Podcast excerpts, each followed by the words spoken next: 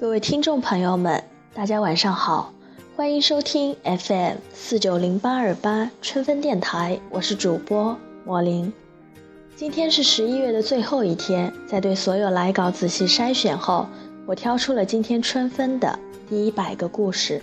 撰写者是一个男生，名叫不吃火锅。未来某一天，当我游荡到你在的城市时，请记得向我讨要作为奖励的这套写真。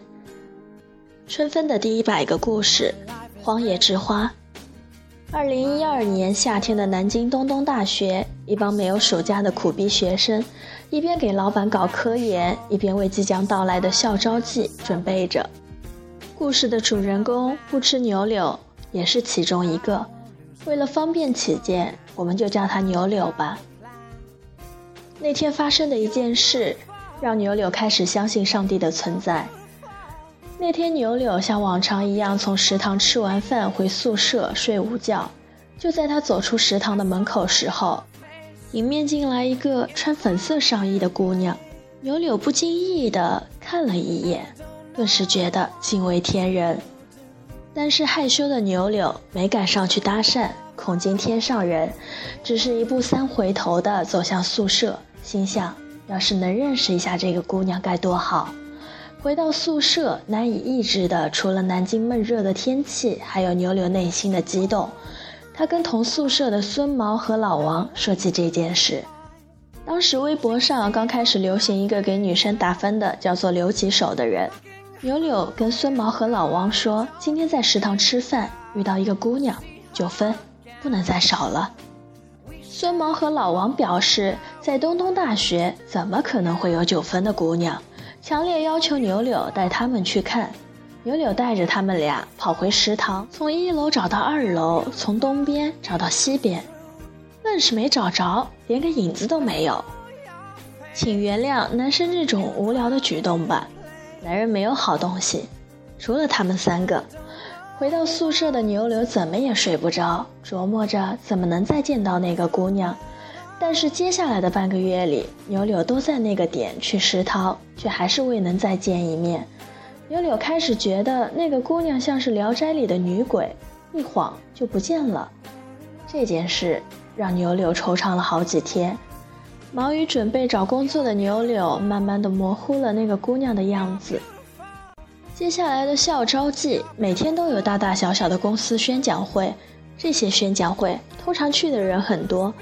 大家对他们感兴趣是其次，主要是去拿一些小礼品，运气好的话还能抽到一些大奖。牛柳那天就是抱着这个心态去的，结果在人头攒动中看见了那个姑娘，白色上衣，惊鸿一瞥中又不见了。牛柳追到大厅门口，想看看姑娘往哪儿走，依旧是影子都没看到。但这至少让牛柳知道，姑娘应该学的差不多的专业。但东东大学类似专业有好几个系，牛柳又没有老赵那神一般的人肉搜索能力，只能作罢。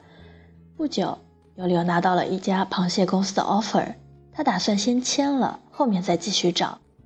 在螃蟹公司的签约教室里，牛柳惊喜地发现姑娘也在，一个人坐在第二排，靠着走廊，手里拿着一个 pad，不时和 HR 交谈着五险一金的事情。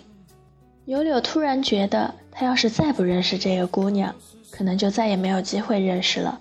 他假装去问 HR 事情，在走廊里来来回回的走，眼睛却在偷瞄姑娘手里的表格。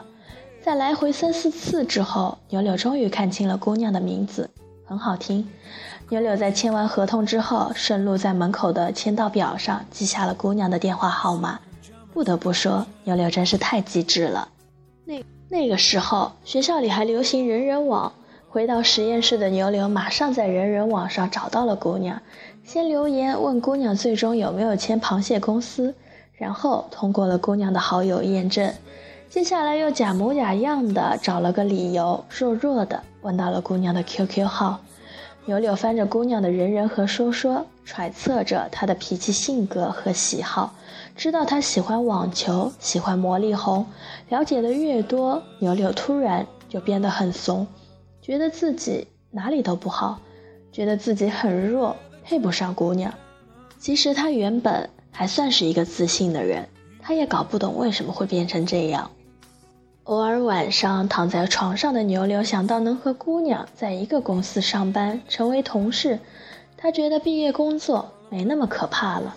他开始期待早点毕业去工作。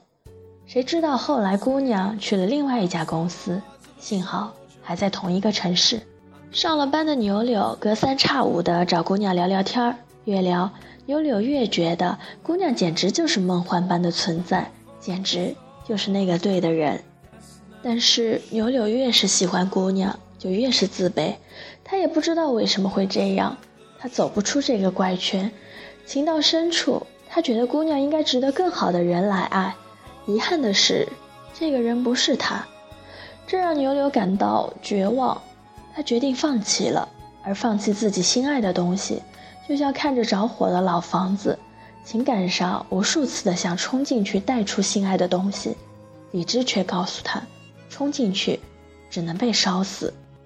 忘了是什么时候，牛柳在知乎上看到一个问答，大意就是说遇到心爱的姑娘不敢去追怎么办？其中一个回答让牛柳突然惊醒，说追不到正常，追到了就赚了。这么简单的道理，牛柳之前竟然没有想通。第二天，牛柳鼓足勇气问姑娘有没有男朋友，当然了。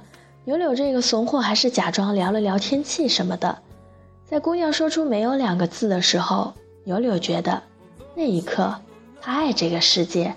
当然，牛柳还是象征性的表示了一下惋惜和难以理解。接下来的时间，牛柳和绝大多数男生追女生一样，琢磨着约姑娘出来吃个饭什么的。但是，一连有一个多月吧，每到周末就下雨。姑娘总是说下雨天不方便，会弄湿鞋子，不想出来什么的，一次次的没有和牛柳达成愉快的决定。牛柳开始盼望着这扯淡的天气能早点结束。梅雨天终于结束了，世界杯开始了。一天，牛柳又试着约了一下姑娘，姑娘开始说不行，不想出来，开车怕天黑。牛柳有些绝望，半开玩笑的说要上天台。在大约过了五分钟之后，姑娘说了一句：“等等。”这大概是世界上最让人激动的“等等”了。然后他们约了五点在姑娘公司门口见面。牛柳想不起，不知道哪里看到说适量运动后约会会给人神采飞扬的感觉。牛柳就在下午三点的时候，顶着大太阳在小区里跑了五圈。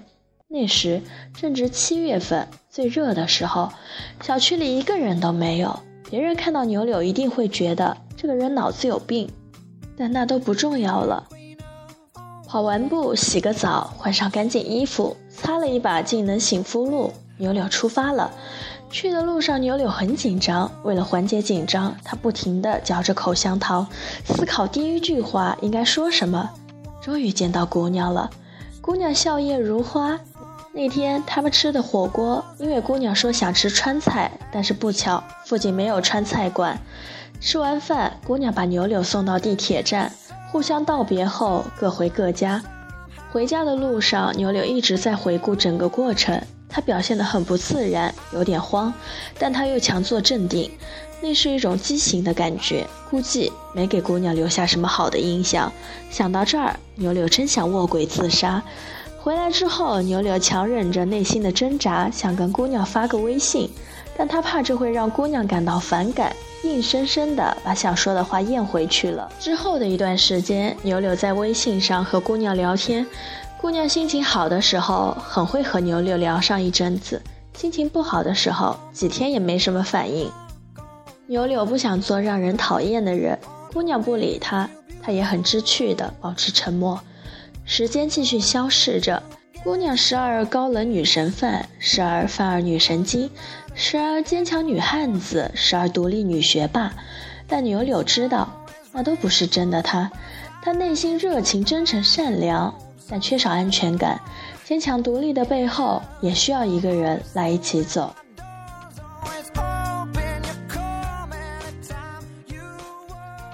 这个世界太险恶。牛柳不放心姑娘一个人走，这个世界又太可爱，牛柳要跟姑娘一起走。